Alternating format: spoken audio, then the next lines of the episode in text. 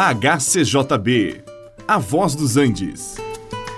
Você vai ouvir agora Meditações com o Pastor Victor.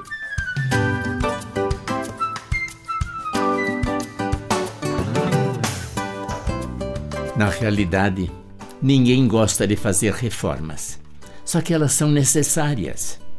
Uma reforma numa casa, por exemplo, se faz necessária periodicamente porque os materiais vão se desgastando, deteriorando, estragando, e quer gostemos ou não, uma reforma ou uma renovação se torna necessária.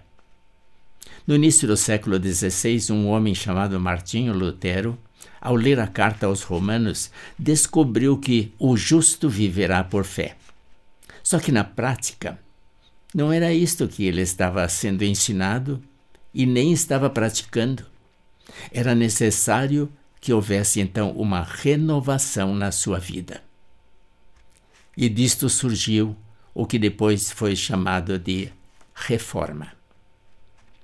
É muito fácil criar regras humanas e acostumar-se com determinadas formas e criar hábitos religiosos, maneiras de prestar culto a Deus ou aceitar algum tipo de crença. Mas onde vamos procurar as respostas? Qual é a maneira certa de pensar ou de agir? Aí precisamos voltar para as Escrituras Sagradas. É nela que nós vamos encontrar as respostas certas. É somente na Bíblia e não na filosofia nem nas tradições antigas ou porque foram ensinadas e usadas por nossos antepassados.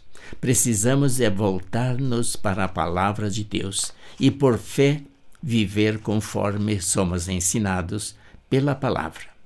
É preciso uma renovação, uma reforma em nossa vida. Começando a ler e a obedecer a palavra de Deus, nós vamos descobrir que talvez tenhamos que fazer uma renovação em nossos relacionamentos.